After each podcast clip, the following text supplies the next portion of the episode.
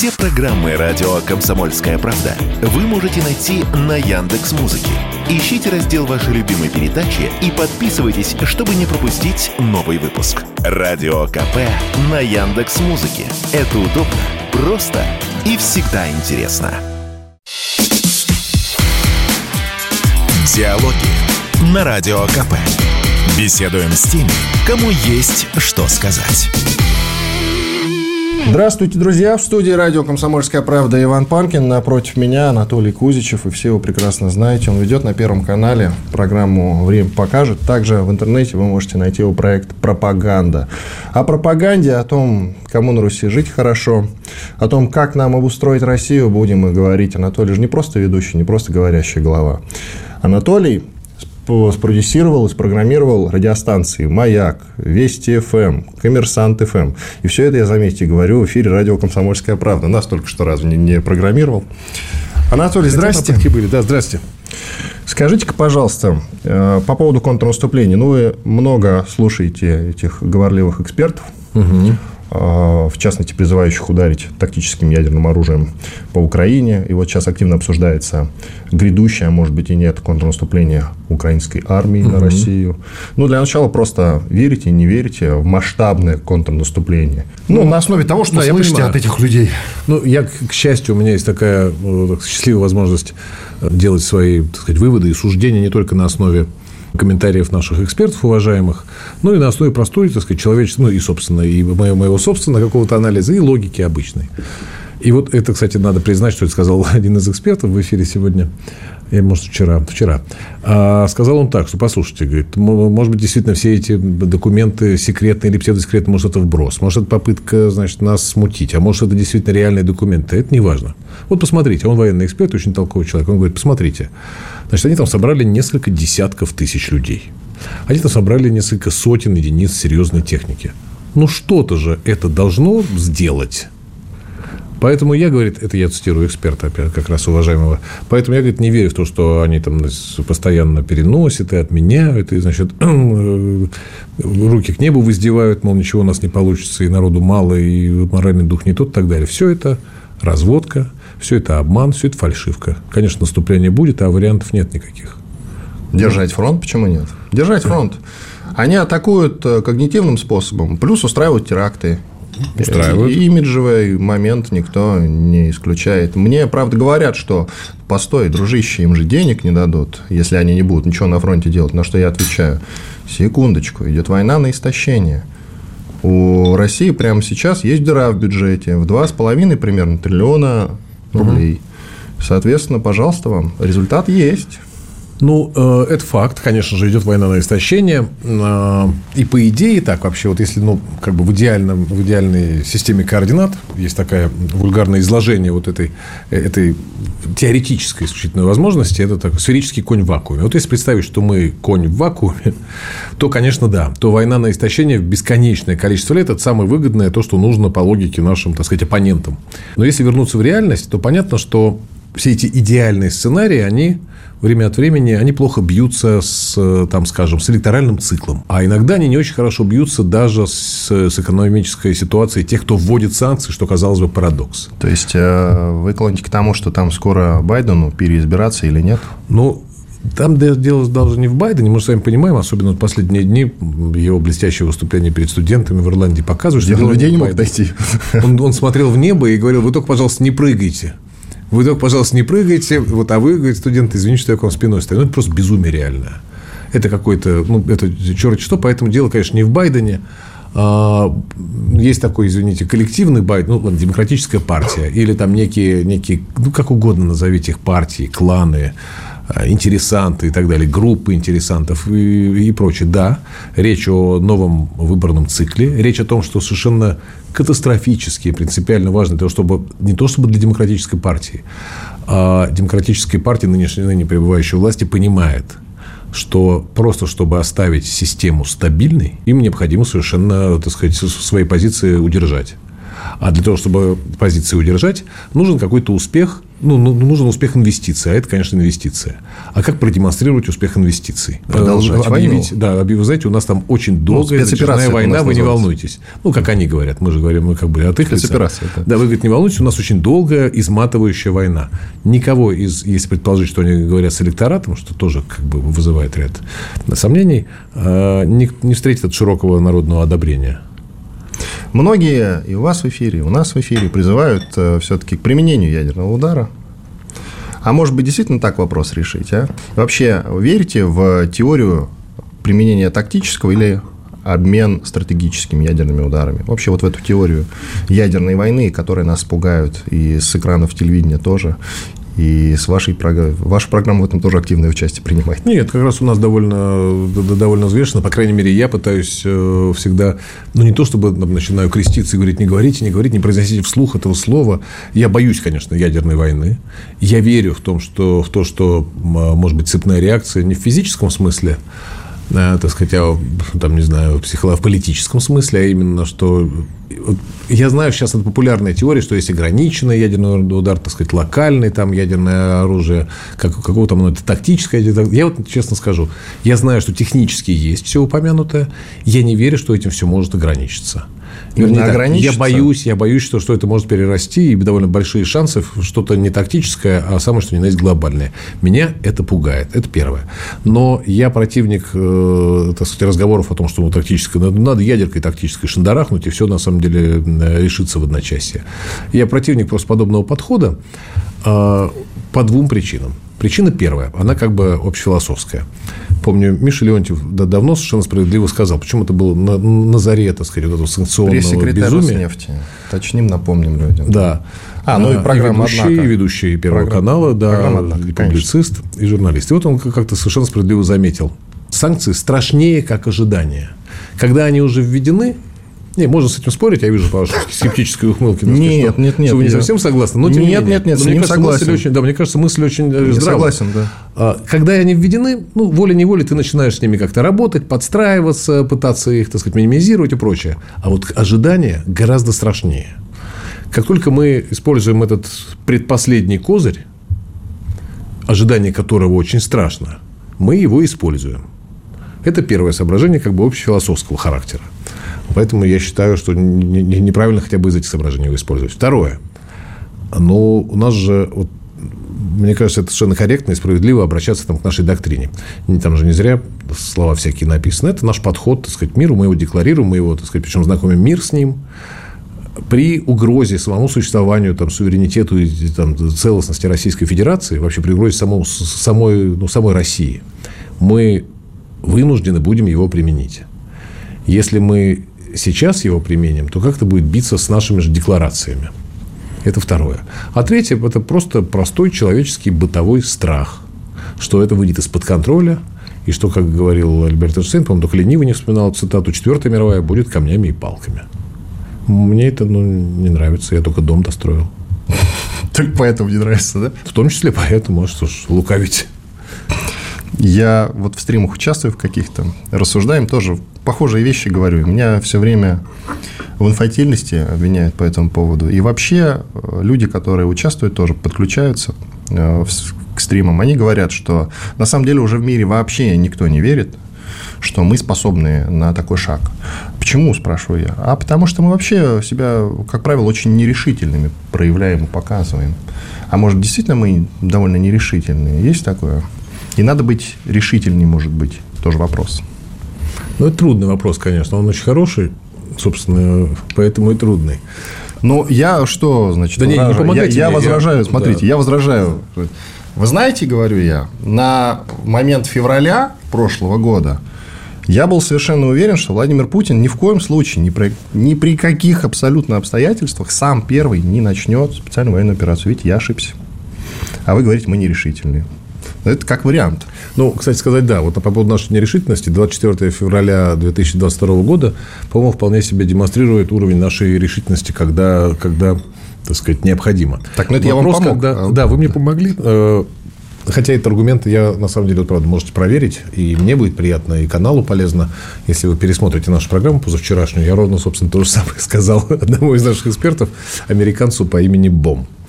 А, вернее, по фамилии Бом, да. Угу. Майкл вот, Бом. Майкл Бом, да. Да. Вот, э, я сказал, ну, послушай, да, да вы не сможете, да вы не, сможете, вы не смогете, и так далее. Ну, 24 февраля 22 Вы года. попробуйте да, в и Крым далее. зайти и узнаем. Тоже, да, между прочим. А, Сейчас, конечно, есть э, такое ощущение, что, что, что да, хотелось бы шандарахнуть, бабахнуть, там какие еще глаголы любые, товарищи, подберите сами. Я думаю, что это сейчас не, не минутка, так сказать, э, положенная на радио КП оды Путину, а это искреннее мое понимание и представление о том, что вообще главная доблесть настоящего, реального, во-первых, большого политического деятеля, а во-вторых, военачальника, это, конечно, не только мужество, не только там решимость, а даже в большей степени терпение. Это очень тяжело, на самом деле. Я когда читал, в общем, есть у меня любимая книжечка, это жизнеописание Сципиона э, младшего покорителя, собственно, Карфагена.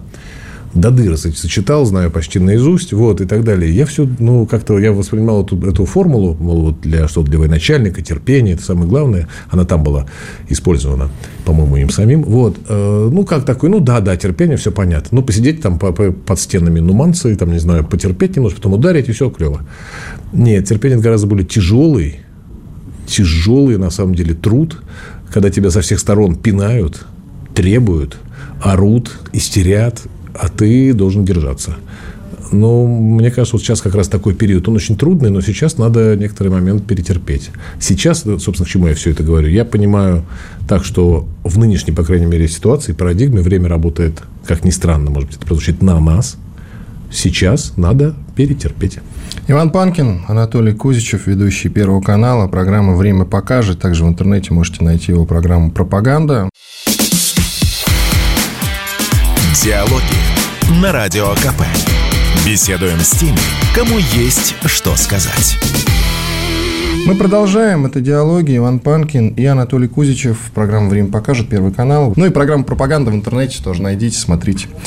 Вы только что мне сказали, что время работает на нас сейчас. А вот поясните, растолкуйте, что это значит. Я бы не сказал, что время работает на нас. Мне так не кажется. Мне, у меня есть уверенность, что нужно поскорее все это дело сворачивать уже. Нам всем и хотелось все это дело поскорее свернуть, конечно. В чем нас там часто упрекают, что мы, значит, имперцы, и так, дух у нас имперский и так далее. И по этим соображениям, потому что, на самом деле, а правда, а где парад в Киеве и так далее? Э, Да хотя бы в Харькове тоже нормально провести парад. Это, конечно, все Но раздражает. самое главное, И парад в Одессе нужен. Вот, вот где нужен парад, это в Одессе. В Одессе Стратегический можно пункт. даже без парада обойтись, но Одесса нужна, это правда.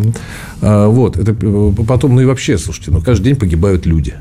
И с той, и с другой стороны. И поймите, то есть правильно, я не то чтобы за это ратую.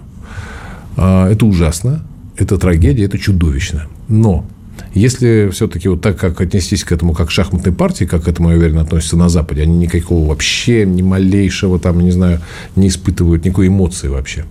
Это фигуры какие-то, или фигурки скорее, там, шахматные. Ну, вот если отнестись к этому как к партии, да, Сейчас время работы на нас вот в каком смысле. Первое.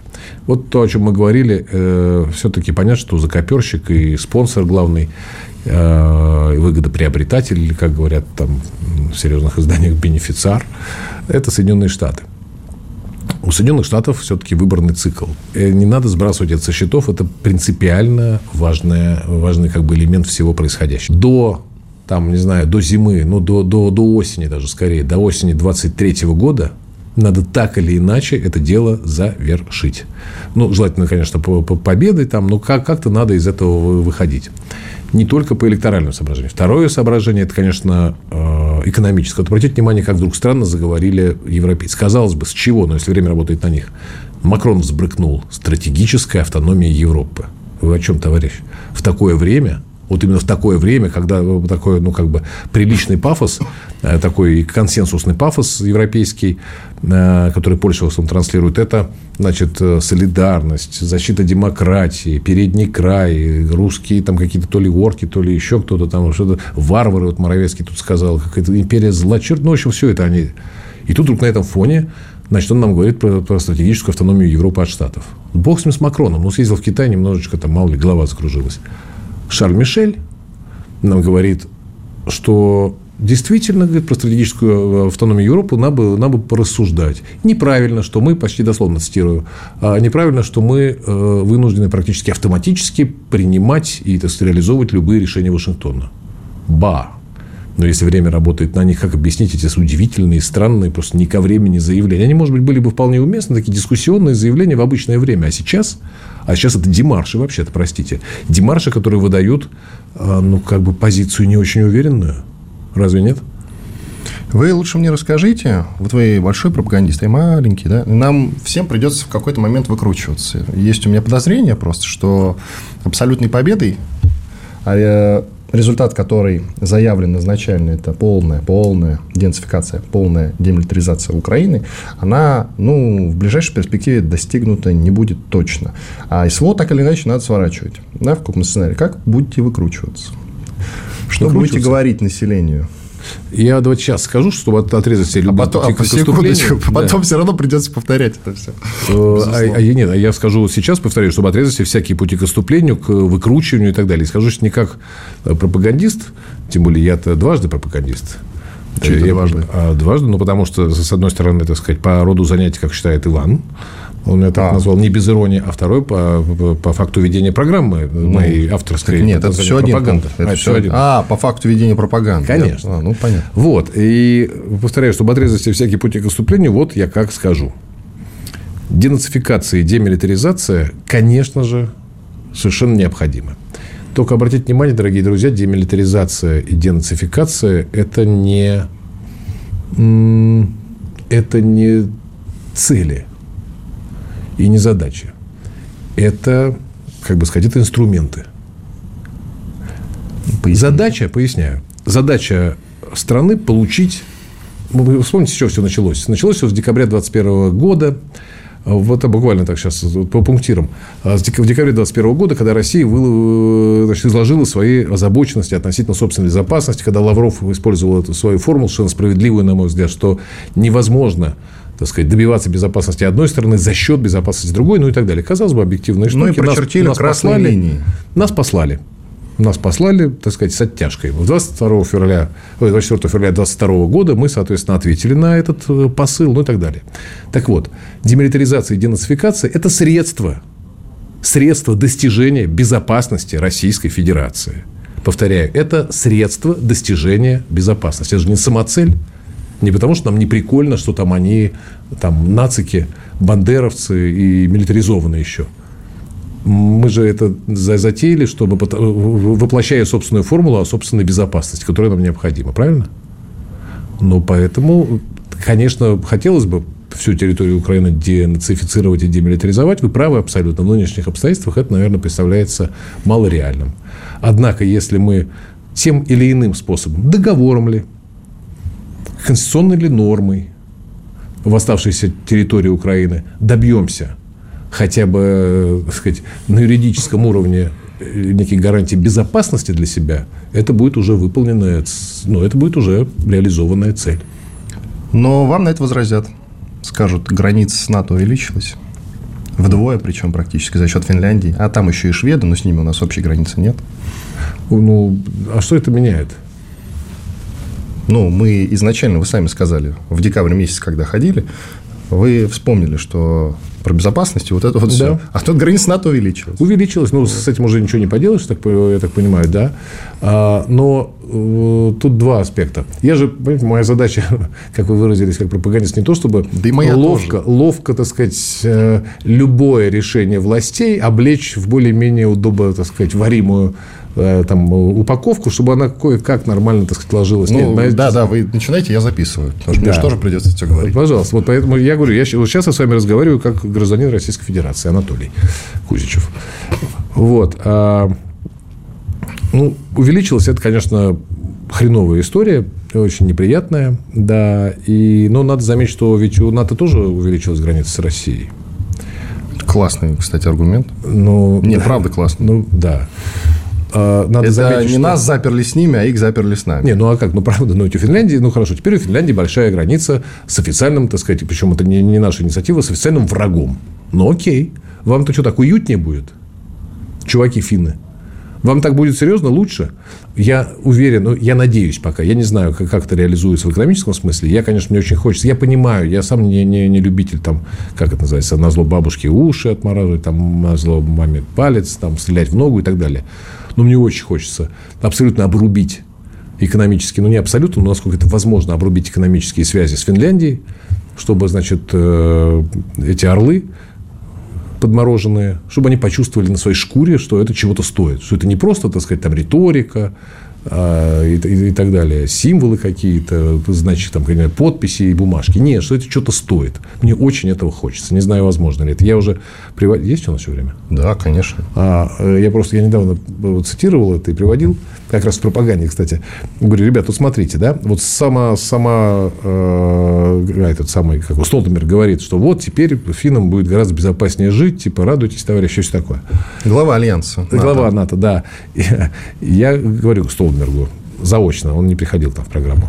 Но я ему говорю, Йенс, простите, а как так получилось, что, значит, когда было ужасно опасно жить э, с, рядом с Россией, ужасно агрессивной, ну, как бы жили и жили.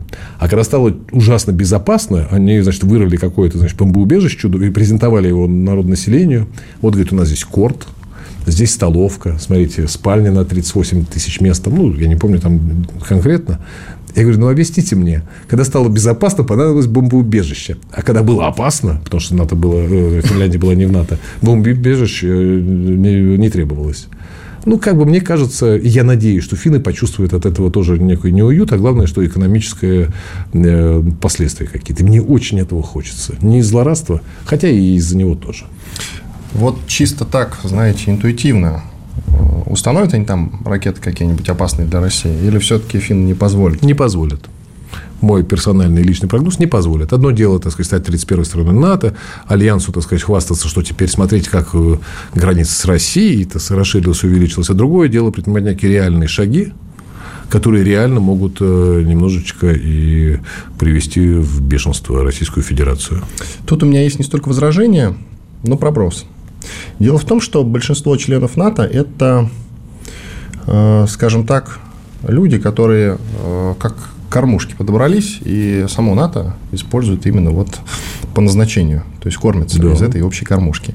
А действительно важные члены НАТО это шведы, финны, ну там среди прочих Чехия, Хорватия, Польша, кстати говоря, вот эти вот страны. Угу. Они как раз и грубо говоря, питают НАТО, поддерживают. Более того, скажу, что уже очень давно Финляндия, когда еще не была и даже не планировала вступать в НАТО, платила больше двух или даже трех процентов а, в бюджет НАТО. Хотя вроде как и не должна была. Mm. Интересно, да?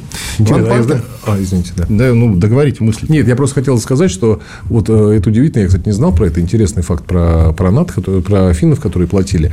Но я посмотрел на днях карту вот Швеция, Швеция скоро вступит НАТО, тогда, и тогда что? А тогда что изменится? Я посмотрел карту вылетов э, самолетов-разведчиков и пролетов относительно наших границ. Слушай, они все базируются в Швеции. Там все замечательно, и ничего в этом смысле не изменится вообще. Иван Панкин, Анатолий Кузичев, ведущий программы «Время покажет» на Первом канале. Диалоги на Радио КП. Беседуем с теми, кому есть что сказать. Продолжаем. В студии радио «Комсомольская правда» Иван Панкин и Анатолий Кузичев, ведущий Первого канала программы «Время покажет» и проекта «Пропаганда». В интернете можете его найти. Ну, не в Ютубе, наверное, вас там забанили уже. Или в Ютубе тоже выходите? Уже нет, тьфу-тьфу, не забанили. Пока еще выходите. Да, пока еще Плохая пропаганда, значит. Получается, да, не дорабатываем. Не ну, дорабатываем. Ждем. Потому да. что вот Пучкова, допустим, только он там появляется с каким-то проектом, тут же банят абсолютно. Да, я знаю, причем независимо ни от чего. Да, да, да. Чтобы он там не говорил. Абсолютно, Даже просто. Он будет кричать «Слава Америке», вдруг, наверное, тоже себя банят. Да. Но это ирония. Такая же судьба у Арти, как вы понимаете. Ну, это понятно, да. Тут как раз я не удивлен нисколько. Я хочу поговорить про когнитивную войну. Скажите, пожалуйста, вы же так или иначе что-то допросматриваете из того, что делает украинская сторона в плане медиа, да, какие-то интервьюшки нет-нет, угу. допросматриваете. А они в пропаганду хорошо играют или нет? Просто мы привыкли думать, что в информационной войне мы проигрываем. Угу. Вот два момента. Хорошо ли они делают свое дело, и вот в том, что касается информационной войны. Они делают свое дело хорошо, ну, то есть ничего такого фантастического, удивительного, креативного, типа вот нам бы так. Но с учетом объемов, вот у них э, такие мощности задействованы, не у самих украинцев, а у, у всей, так сказать, этой кодлы, такие мощности, что это как раз переход количества в качество. Конечно, конечно, полный консенсус и европейский, и там, заокеанский, американский, полный консенсус по поводу Украины, давайте себя не будем обманывать, отдельные отдельные, редкие, там, не знаю, интеллектуалы могут себе позволить посмотреть чуть с другого ракурса, там, засомневаться, скепсиса, так сказать, продемонстрировать скепсис. Вот. А так, конечно, полный консенсус. Кстати, вот мне говорил один человек европейский, э, мы с ним созвонились, и он говорит шепотом из-под кровати, потому что у них свобода. «А, ты знаешь, говорит, что вот еще там до Бучи, Говорит, ну, там были разные мнения, тут демо-сюдемо, вот у них там свои разборки, у русских с украинцами, трали-вали. После Бучи, говорит, полный просто, полное единение, полный консенсус. В этом смысле это вот Буча была разыграна идеально. Ну, и Мариупольский роддом. Идеально.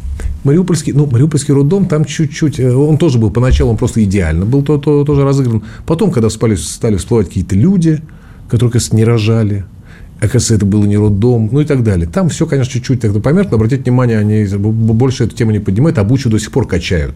Каждый приезжающий, э, значит, э, каждый приезжающий политик первым делом, конечно, едет в Бучу, его туда ведет Зеленский, значит, лицо делает соответствующее и так далее. Кейс Бучи они отработали идеально, его подняли, раскачали, да, и он сработал, вот, как я описал. Они добились полного, безусловно, Э, консенсуса по поводу нас. Ну, к сожалению, так, да. То есть, ничего там экстраординарного, но просто объем, количество и возможности, ресурс, он позволил им, да, быть очень эффективными. А нам просто тупо не дают говорить. Кто? Ну, вот э, мы сейчас говорим про, про консенсус. Нет, в России у нас все нормально. С пропагандой, с, э, так сказать, с, с отношением к происходящему, с трактовкой и так далее. Добиться какого-то, даже не то чтобы там, раскола консенсуса, хоть какого-то скепсиса, хоть какого-то сомнения в Европе, если мы про это говорим, у нас нет возможности просто инструментальной. Тут, кстати, вот новость же сегодняшнего дня э, по поводу убийства Владлена Татарского, ну, это можно смело назвать терактом, да это и переквалифицировано ну, было конечно, да, да. в теракт. Э, ФСБ сообщила о том, что это все-таки сделали спецслужбы Украины. Угу. И уже даже называют имя человека, который да, участие в том числе. Угу. Мы гадали-гадали, какие спецслужбы к этому причастны. Выясняется, что все-таки украинские. Хотя, с другой стороны, а что это меняет? До этого была самая популярная версия, что это были западные спецслужбы. Меняет ли это что-то? Нет, ничего не меняет. С Украины, понятно, идет спецоперация. А если мы выяснили, что это сделали агенты Ми-6? грубо говоря, да? Что надо было бы делать? Ну, да. понятное дело. Вот нам про северные потоки, по-моему, уже все понятно. Мы ничего не делаем. Взрывают в центре Питера, родной город президента, угу. ведущего военкора. Ну, и еще люди пострадали, да. конечно. Ну, вообще там и несколько опять... десятков человек еще да, ранены. Да, вот. И мы тоже ничего не делаем. Ну, понятно, сейчас выяснилось, да, что это все-таки... Это выяснилось все-таки вот вчера ровно. Да, что это украинские спецслужбы. Ладно, угу. с ними у нас идет спецоперация. А угу. выяснись, что это был Ми-6 или американцы причастны, грубо говоря, да? Как думаете, мы что-нибудь сделали по этому поводу? Ну, Кроме того, что Лавров там... Но ну, все же познается в сравнении. Ну, хорошо, предположим, давайте, ну, хорошо, мы, значит, э, давайте исходить из крайности. Ну, предположим, мы нерешительные, жалкие, несчастные, кто не может ничего сделать. А давайте посмотрим, как поступают решительные, могучие и так далее, уверены в себе. Ну, например, Британия. Британия уверена, что, например, Скрипалей отравили русские. Британия уверена, что это теракт на территории Лондона. Простите, Аня, Солсбери. Прошу прощения. Ну, ну какая да. разница? Мы и Литвиненко травили. Вот, вот, вот. вот Все вот, в порядке. Да. Это что было же сделала Британия, уверенная в себе, не нерешительная и так далее? Выслала наших дипломатов, ввела ряд санкций. Я правильно понимаю? Не шандарахнуло, не бабахнуло, ничего такого. Но даже, по-моему, даже, по-моему, не было... Я вот не помню, было какое-нибудь инициировано... Дело в том, что он и не гражданин Великобритании. Но это было на территории, простите, Великобритании. На территории Великобритании. Вообще, если мы отправимся в 2006 год, тогда же отравили Литвиненко. Да. Это был второй виток начала полноценной холодной войны. Оттуда да. все началось. Вот, пожалуйста, ответили неплохо. Ну, ну, то есть, ну, то есть я к тому, что то есть решительность выглядит как санкции, озабоченности и высылка. Хорошо, они сейчас стремятся довести свой военный бюджет, если мы говорим про Великобританию, до 100 миллиардов долларов. Это да. претендует на второе место. А, на третье, на третье, извините, на втором Китай с 200. Угу. Вот, на третье место. Ну, то есть, они, причем они говорят, да, что в Европе есть напряженность, обвиняют Россию в этом, поэтому им необходимо увеличить военный бюджет. Шутка ли? 100 миллиардов. У нас, к слову, 70. Да, э, во-первых, это, знаете, это же, ну, вы не хуже меня знаете, что это не очень, не очень корректный подсчет бюджета военных в, в миллиардах Нет, я долларов. просто ориентируюсь на статистику. Нет, да, ну а что это? Это ну, цифры, хорошо. которые вот есть на табличке. Хорошо, указаны. а вот сейчас, то есть сейчас угроза от Британии для нас на, типа, 70 миллиардов, правильно я понимаю? Нет, угроза в том, что они а будет раскачивают ситуацию. И, в принципе, они участвуют в войне против России всеми возможными силами. Это правда. Да. Челленджеры кто отправляет? И неплохо отправляют. А, снаряды... А, от системы от АКМС отправят в итоге не американцы, а Великобритания. Да. Вот он, пожалуйста. И даже вот... Э, а это очень серьезные ракеты. Да, да, я знаю. Это очень это серьезные система, ракеты. Система, да. да. АКМС – это система. Да, Извините. они и про снаряды с объединенным ураном именно британцы, да. Да, да, да. Да, да, я все понимаю. Ну, конечно, каким-то образом реагировать на этот теракт. И когда будет, я уверен, что отреагируем, и когда будет э, подтверждение, потому что понятное дело, что, ну, представьте, первое, первым, так сказать, делом, что начинают люди говорить, ну, конечно, понятно, что это украинцы, но я так понимаю, все-таки политики так не работают и не действуют. Должны быть подтверждения железные, причем они должны быть опубликованы, чтобы ни у кого никаких сомнений не было. Вот Помяните мое слово. Как только будет опубликовано официально, причем опубликовано может быть в разных видах, либо это там, ну, в каком-то официальном издании, либо в официальном комментарии, либо в словах Путина в выступлении, где бы то ни было. Вот как только это будет сказано, то есть признано официальным, официально, угу. После этого, ну, уверяю, последует какой-то ответ. Я не знаю, какой, но, конечно же, дело не в нерешительности, дело в, ну, как бы, в необходимости, так сказать, э, ответственно относиться в том числе к, к ответным ударам. Конечно же, он будет, ну, можем я, я к чему вообще? Почему я как бы оправдываю себе? Нет, нет, мы, мы, мы, мы решительные. Вы не смотрите, мы просто выглядим так. На самом деле мы очень решительные. Мне самому сейчас вдруг стало неприятно за себя, за то, что я оправдываюсь как будто. Слушайте, все, все будет, товарищи. Владимир Путин уже говорил, что воевать мы еще не начинали. Была такая цитата у него сказана. И я вот думаю, что должно произойти, чтобы мы начали как раз воевать по-настоящему. Я не про ядерный удар сейчас говорю. Я, я понимаю, о чем бы. А может быть, ковровые бомбардировки? Я к ним не призываю, я просто задаюсь таким вопросом. Ну, я тоже к ним, естественно, не призываю, но можно просто логически порассуждать. Давайте там оговоримся, чтобы нас не упрекнули в том, что мы, так сказать, поджигатели войны неожиданно окажемся, да? Я вас умоляю. После того, что говорят в эфире, в том числе Первого канала, разные люди, в том числе ну, с депутатскими корочками. Разные люди говорят разные, да, но у нас-то с вами свое, так сказать, своя ответственность. Ну, вот, Да-да. Значит, э, это просто логическое рассуждение. Для того, чтобы начать воевать по-настоящему, а что такое воевать по-настоящему? Вот Иван сейчас э, ну, намекнул. Можете посмотреть на концепцию ведения боевых действий, скажем, американцами. В Ираке, например. Все выжигать. Кого там парит, блин, плюс-минус 100 тысяч мирных жителей. Ой, какой ужас, говорят друг другу американцы, так, со смехом, да, и так далее. Их фигачат. Вот. Ну, должно быть, соответственно, повторяю, чисто логическое допущение. Надеюсь, что никогда оно не воплотится. Должно произойти что-то ну, реально серьезное, то, что... А что такое серьезное? То, что может поколебать нынешнее единство, уверенность и спокойствие российского социума. Вот то, что его теоретически может поколебать, то и получит ответ. Все, что не может поколебать единство реально существующее э, российского социума и уверенность в победе, то недостойно такого рода ответа. Ну, разве это не логично? Наверное. Я, кстати, вот сейчас погуглил, я сказал, что Атакамс, ну или Атакамс, угу. это система, нет, это все-таки ракеты. Ракеты конкретно, да. Ну, да. Они, ну, они а очень серьезные, это серьезное да, оружие. На 300 километров летящие, да. да, да, да, да. Пусковыми установками, но они подходят, вот Хаймерс как раз уточняется. Нет, да. это очень серьезное, страшное, опасное оружие, тут тоже не, не надо, есть такая, есть такая манера у некоторых наших военных экспертов, говорить, господи, да это я вас ума. Ну, ребят, ну что? Они придут через год только там. Ну, нет, это серьезное, это страшное оружие там что? эти экипажи. Да. Ну, да, это стандартная довольно-таки риторика. Ну, да. Но вы всех, тем, тем не менее, этих людей по-прежнему рады видеть в студии. Они раз от раза все Наши, это Если мы об этом, то мы рады видеть в студии разных людей. В этом и есть смысл, так сказать, и драма нашей программы. Драма хорошая слово. Да. Иван Панкин, Анатолий Кузичев, известный телеведущий. Вы знаете его по программе «Время покажет». А я знаю его по вообще нулевым годам. Сейчас сделаем небольшой перерыв, после этого продолжим. Диалоги на Радио КП. Беседуем с теми, кому есть что сказать. Иван Панкин и Анатолий Кузичев, известный телеведущий. Программа «Время покажет». Первый канал, проект «Пропаганда». Найдите его в интернете. Немножко еще про контрнаступление. Давайте. А вдруг все это приманка, вот эти все разговоры вокруг контрнаступления, завтра, завтра, завтра, в субботу после обеда мы нападем, mm-hmm. так или иначе, вот только земля mm-hmm. подсохнет и так далее. Просто пока танки ехать не могут, там грязно, и вот это вот все. А вдруг это все рассчитано на известную фразу Путина, он как-то сказал, что если драка неизбежна, а Ленинградская улица научила меня, бей первым. Совершенно справедливые слова. Вдруг рассчитано на, на то, что мы под угрозой вот этого контрнаступления сами нападем. Нет, не верю по, той причине, что мы находимся в таком в реальном уже длительное время тактическом противостоянии. То есть, по аналогии с, вот, с, с той ситуацией уличной, да, Значит, вы уже не, не то, чтобы там, смотрите, вокруг вас там куча агрессивных каких-то отморозков, вы надо, конечно, вырубать э, предводителя.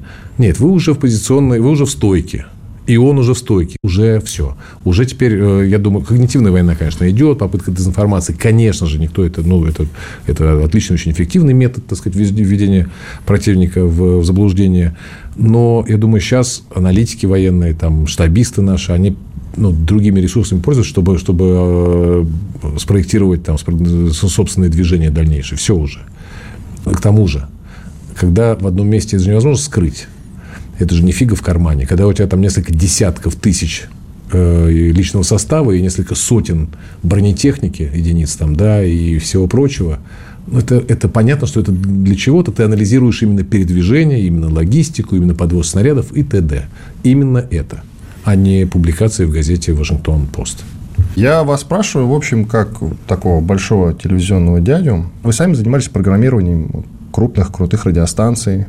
И скажите, пожалуйста, вот сейчас такое сложное время, а мы не понимаем, грубо говоря, как нам жить дальше, а мы по телевидению, по радио в большинстве своем рассуждаем там о каких-то грядущих, а может и не грядущих контратаках ВСУ, и совсем не думаем о том, и этому удивля...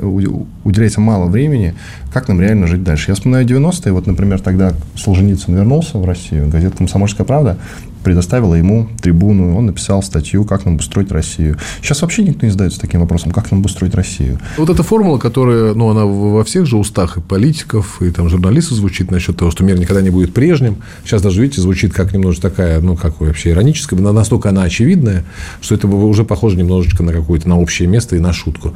Но когда начали говорить про эту жизнь никогда не будет прежней, имелось в виду, конечно же, что нам придется каким-то образом в новой, очутиться в новой реальности, каким-то образом то ли подстроиться под нее, нее, то ли ее выстроить под себя.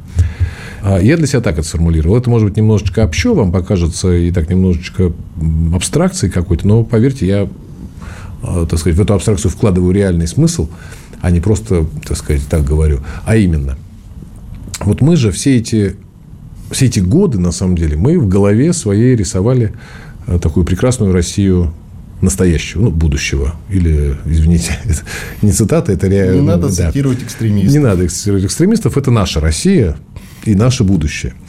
И вот мы, значит, все придумали ее. Вот на самом деле наклейки на машину, типа, там можем повторить и спасибо деду за победу. Спасибо деду за победу нормально. Ну, ну, бог да, ну там можем повторить. А вот можем повторить, да. Вот. Это проявление, они такие немножечко идиотические, но проявление нашего собственного представления о себе парадокс и шанс вот нынешнего времени в том, что мы теперь можем ту прекрасную Россию, которую мы себе в голове нарисовали, которая проявлялась и в этих наклеечках, еще в каких-то штуках, в какой-то браваде, еще в чем-то. А вот теперь, дорогие друзья, у нас у всех с вами есть возможность воплотить эту прекрасную Россию в реальность. Мы же ее себе придумали какую-то, мы же себе сформулировали какую-то Россию идеальную – Понятно, что она не соответствовала, так сказать, придуманной нами России, э, России реальной. И в силу большого количества, как сейчас выясняется, да, продажных скотов на всех этажах этапах, так сказать, там и власти, и, я не знаю, и бизнеса, и всего прочего, и, э, и там творческого цеха и так далее, и несовершенство там, государственного аппарата, и там недоработки, и здесь украли, и прочее, и прочее, и прочее. Да, все это, но повторяю, у нас же в голове с вами всегда была какая-то Россия – ну вот, пожалуйста, вот сейчас мы фактически оказываемся в, в, в, составе, в ситуации табула раса фактически. Чистого листа. Бери и рисуй. А нужна ли нашей стране, допустим, какая-то конкретно сформулированная идеология, с учетом того, что она у нас вообще запрещена Конституцией? Да, ну вот сейчас часто задаемся этим вопросом. Стране нужна идеология дай бог, одна у нас уже была коммунистическая. Я, я, я знаю эти разговоры, я не очень... Слушайте, вот прямо вот всегда хватаются за это. Это неправильно хвататься, что будет идея. Вот заживем, бля. Да нет, конечно. Идея нужна. А идеология идея это не нужна. идея. Идея Идеология. Нет, в, в корне, наверное, да, но и идея, вы знаете, как, по-моему, это Александр Андреевич Проханов очень хорошо сформулировал, говорит, нам нужен проект большой. Причем, говорит, любой. Проект у нас есть, спецоперация. Сейчас, да, кстати сказать, да, между прочим. Он должен быть пролонгированным и созидательным. Как раз вот то, то, о чем вы спросили, самый главный вопрос вообще этих, ну, не знаю, этих лет. А, а что, что дальше-то? Условно говоря, проект может быть любым. Вот соберитесь, решили строить там лестницу на Луну, лестницу именно две параллельные штуковины обтесали из всех, не знаю, лиственниц планеты, а поперечные что-то как-то не, не, не продумали про это. Нам нужно продумать вот в целом всю, всю эту историю, всю эту идею и воплощать ее.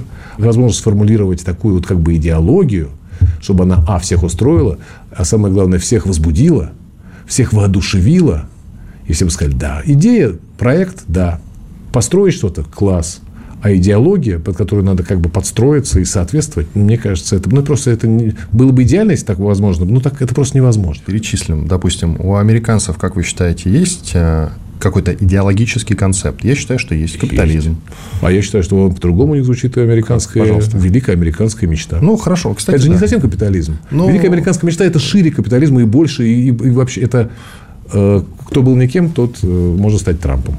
Украина. А, убей русню, и це Европа, пожалуйста. Чем? Не идеология, не концепт. Это опять идея. А, убей, убей русню, русню это, это опять же инструмент. Это способ ну, а, а идея это другая. Смотрите, мы десоветизация, сами, мы дерусификация. Да, Разве да. это не, э, не это идея, это, это идея, она это очень, идея. она очень такая как бы цельная. Э, и поэтому рабочие, да. Просто мне кажется, что это именно что идеология для них сейчас. Ну да ладно, идем дальше. Вот Израиль возьмем. У них есть идеология, как вы считаете? Их идеология, как мне кажется, называется Израиль. Идеология Израиль. Ну, ну да. А у нас? Идеология России. Мы русские. По аналогии. Мы все равно поднимемся с колен, как Жанна Бичевская поет. Такая у нас идеология. Все равно поднимемся, значит, сейчас мы на коленях. Какая идеология у нас сейчас? Мы прямо сейчас, у нас есть статус, как в соцсетях, знаете, статус, ну и подпись какая-то. Все сложно. Ну вот. Это наш статус. Ну, не, ну, действительно сложно. Слушайте, я не знаю, но нам надо, наверное, что-то такое были. А вы говорите, нет, нам не надо, не, не стоит цепляться. Именно идеология. Я сказал, что нам нужна некая идея объединяющая. А вы можете представить такую идеологию, которая идеологию именно, как набор, э, так сказать, неких идеологий. Это же идеология которые бы устроили всех, которые бы воодушевило всех. Наверное. Не знаю, мне тоже и я не ответа. знаю. И я не знаю. Я Нет, большого да... телевизионного дядю позвал. Зачем? Спросить у него. я... большой, знаете, чем отличается большой телевизионный дядя от малых? Э, могу я себя не называю, я себя не считаю большим телевизионным дядей, но я вам скажу, ребята, что ну, если у вас есть ответы на все вопросы, скорее всего, вы кретин. Забавный вы. Ну, еще пару минут. Два сценария. Мы заканчиваем СВО в самое ближайшее время, и вот тут у нас развилочка. Ну, допустим, э, мы часть Украины, мне нравится слово захватываем, хорошее угу. слово принимается. Допустим, да, с Одессой, э, то есть обеспечиваем себя безопасностью всякой и с Киевом. Угу. Центральная Украина. Это хороший сценарий на самом деле. Ну или хотя бы э, Херсон возвращаем и Одессу берем. Это все равно часть Украины. Неужели на этом глобальная война закончится и от нас отстанут. Никогда не отстанут. А если мы, вот завтра так сложится, и мы как побежим в атаку, и Киев возьмем, и прям до Львова дойдем. Это будет, это неправильно, это плохо. В чем, в чем плохо-то? Потому что взять это же полдела. А представьте себе администрировать такого рода территории. А мы, извините, когда спецоперацию затевали, мы о чем думали? Мы, я предполагаю, что мы думали в терминах и, так сказать, в реальности 2014 года. Я хорошо знаю, на самом деле, ситуацию 2014 года, так уж Вы про концепт Новороссия сейчас рассказываете. Я рассказываю про то, что если бы в 2014 году зайдите в Харьков, подавляющее большинство людей, конечно же, ну и так далее. Стрелков рассказывал, что Одесса, Харьков э, Николаев, без боя, да, да. без боя. В 2014 году это было бы именно так. Да. Это правда. Это факт, я это точно совершенно Ну и Стрелков мне рассказывал об этом. Ну, ну, вот. Я подтверждаю, да. Но, тем не менее, сейчас-то я просто рисую, так Наверное, сказать, мы недооценили, недооценили, то возвращаясь к вашему первому вопросу, недооценили качество работы пропаганды. их. Я рисую просто красивую картинку. Мы завтра доходим до Львова, все, так. взяли, так. Украина наша, и угу. вот это вот все. Неужели глобальная война на этом закончится? На пару десятков лет точно затихнет. И даст нам возможность, Испугаются. конечно же, конечно. Ясно. Конечно. То есть, видите, вы вот, я вам предложил два сценария. Получается, надо идти до конца. Так нет, это получалось, конечно, надо в любом случае. Нет, до конца вы имеете до конца границ Украины, вы в этом? Ну да. Это, к слову, и про заморозки, переговоры. Но это правда, мы да. с вами в том числе во время этого разговора пришли все-таки к выводу, что ну, давайте будем объективными, ни завтра, ни послезавтра, ни через год мы всю Украину не захватим. Но то, о чем мы, как программа «Минимум», хотя это огромная и сложная история, программа «Минимум» – это, конечно, Черное море ну, в виде Николаева, Одессы и так далее. Да, это, это уже гарантирует нам и хорошую передышку, и хорошую подготовку, и затишье, неизбежно все равно все, все это возобновится через 20, 30, 50, возможно, лет, конечно же. Но это было бы хорошим заделом на будущее. Ну, то есть, прощай оружие мы все равно не сможем сказать. Никогда. Иван Панкин и Анатолий Кузичев, ведущий Первого канала. Программа «Время покажет» и проекта пропаганды в интернете, на YouTube. Найдите его. Спасибо большое, Анатолий. Спасибо, Иван. Были здесь, остались довольны. До свидания. Диалоги на Радио КП. Беседуем с теми, кому есть что сказать.